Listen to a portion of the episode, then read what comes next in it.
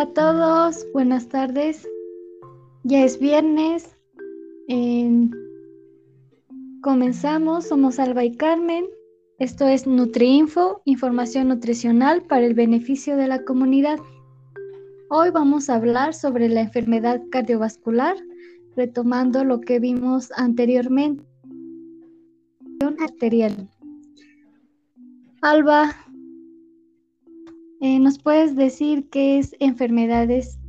Eh, ¿Comprenden la enfermedad cardiovascular y cómo se define? Claro que sí, Caro. Hola, ¿qué tal a todos? Hoy, pues como dice, dijo Carmen, vamos a hablar sobre enfermedades cardiovasculares. Y bueno, estas se definen como un grupo de desórdenes del corazón y de los vasos sanguíneos. Y en el mundo, cada cuatro segundos ocurre un infarto agudo del miocardio y cada cinco segundos un evento vascular cerebral. Y al menos una de cada tres personas pierde la vida por alguna patología relacionada con esta enfermedad. Y en México, el 19% de mujeres y hombres de 30 a 69 años muere de enfermedades cardiovasculares, Esto se debe esto se debe a que hay algunos factores, tanto la dieta como sociodemográficos, eh, en el contexto de que el, paciente puede pues tener este tipo de complicaciones o esta enfermedad como tal.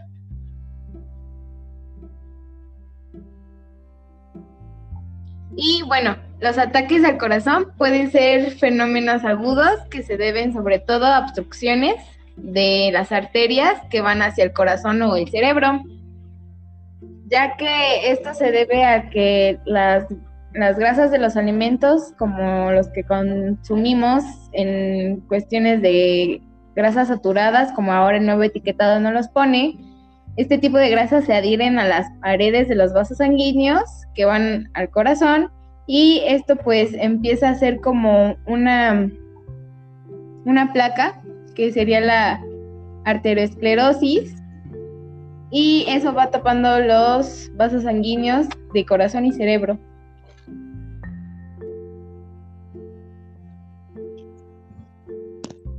Así es, principalmente eh, ahorita las enfermedades cardiovasculares también son a causa por una mala alimentación. Como lo decía Salva, el consumo eh, excesivo de alimentos con grasa, no solo también con grasa, sino también de azúcar, pues provoca que haya, no tengamos una buena salud eh, cardiovascular. Y bueno, como lo decías, la aterosclerosis, pues se refiere a esto, a la acumulación de grasas, colesterol y otras sustancias eh, dentro y sobre las paredes de las arterias, lo que pues nos puede provocar un taponamiento y pues provocar también eh, un infarto. Eso sí, y las enfermedades que la comprenden sería la hipertensión arterial, la cardiopatía coronaria, la enfermedad cerebro cerebrovascular, la vascular periférica, la insuficiencia cardíaca, la cardiopatía reumática, cardiopatía congénita y las miocardiopatías.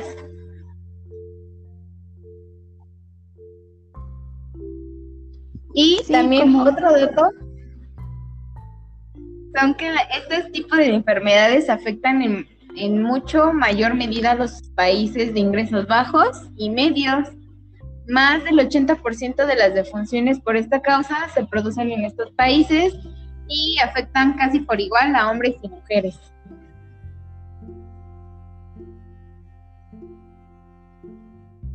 Así es. Eh, este pues afecta a ambos sexos y más del 80% pues se producen, como lo decías, en países de ingresos bajos y medios, es decir, no son personas que a lo mejor tienen limitado el poder este, consumir alimentos No dejemos de lado que hay muchas personas que no el tener pues el poder adquisitivo de comprar alimentos, a veces los compran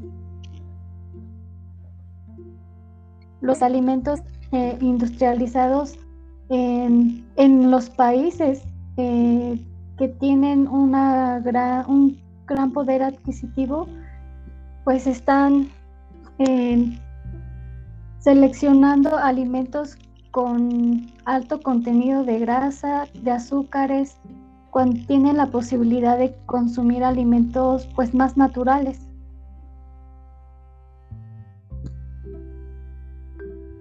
Sí, eso tienes mucha, mucha razón, Car.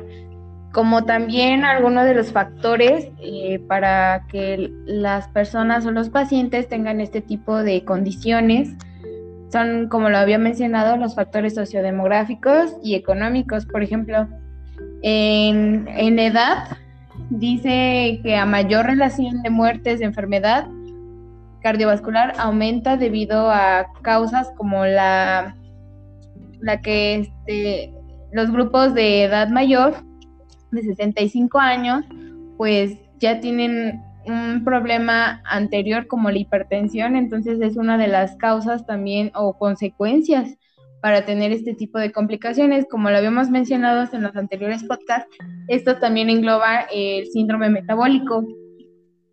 Por ejemplo, también una de las partes es que a veces los hombres presentan una tasa más elevada por este tipo de, patología, de enfermedad. Y a veces la mujer tiene un factor protector que son las hormonas eh, sexuales que les llamamos estrógenos. Y a partir de la menopausia el riesgo aumenta. Por eso es importante que la hipertensión, si en dado caso se llega a tener, pues cuidarla para evitar este mayor riesgo de una enfermedad cardiovascular.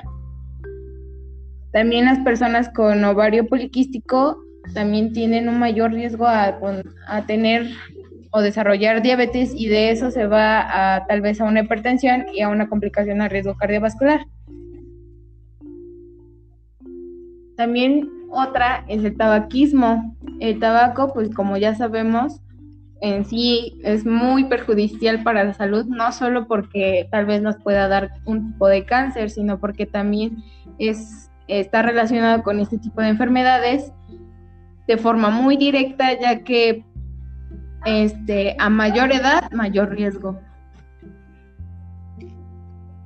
Así es, son muchos los factores que pues pueden llevarnos a, a una enfermedad cardiovascular, como lo decías, el tabaquismo en la mayoría de las personas son hombres, eh, la presión arterial alta, eh, si se junta, mencionamos el síndrome metabólico, que es un factor, que es la diabetes y la obesidad, ya sería en conjunto el síndrome metabólico.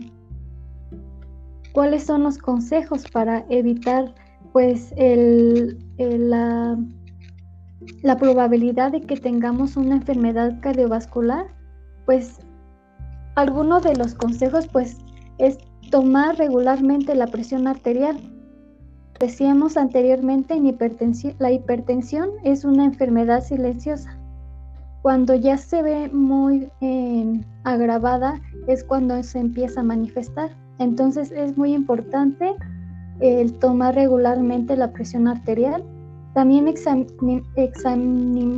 examinar el nivel de colesterol en sangre y pues también el mantener un peso saludable. Sí, en eso sí tienes mucha razón, Car, porque como hemos visto, como sobrepeso y obesidad, pues también son factores para desencadenar más complicaciones. Y sí, sí es muy importante también tener un peso saludable, pero también como mencionamos, si hay una persona que fuma, a lo mejor, eh, no sé, una cajetilla al día, pues evitar o ir disminuyendo la cantidad, pues porque el aumento de estas enfermedades se ha visto frecuentemente, como lo mencioné al principio, y pues es la causa mundial de muerte. Eh, esto, si dejamos de fumar, como también dato, hay menor riesgo de sufrir un infarto al miocardio. el 50% menos de las probabilidades para sufrirlo si dejamos de fumar.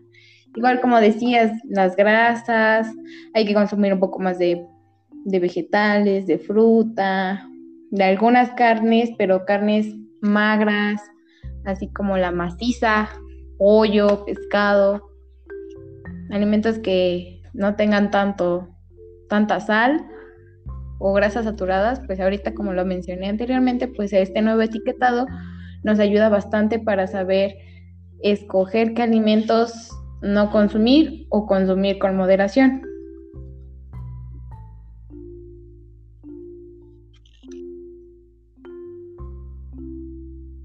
Así es. el mantener una alimentación adecuada, que sean más alimentos naturales, eh, es de gran ayuda y también con evitar los hábitos, como lo mencionaba, el, alcoholismo, el tabaquismo, este, si sabemos que somos propensos a,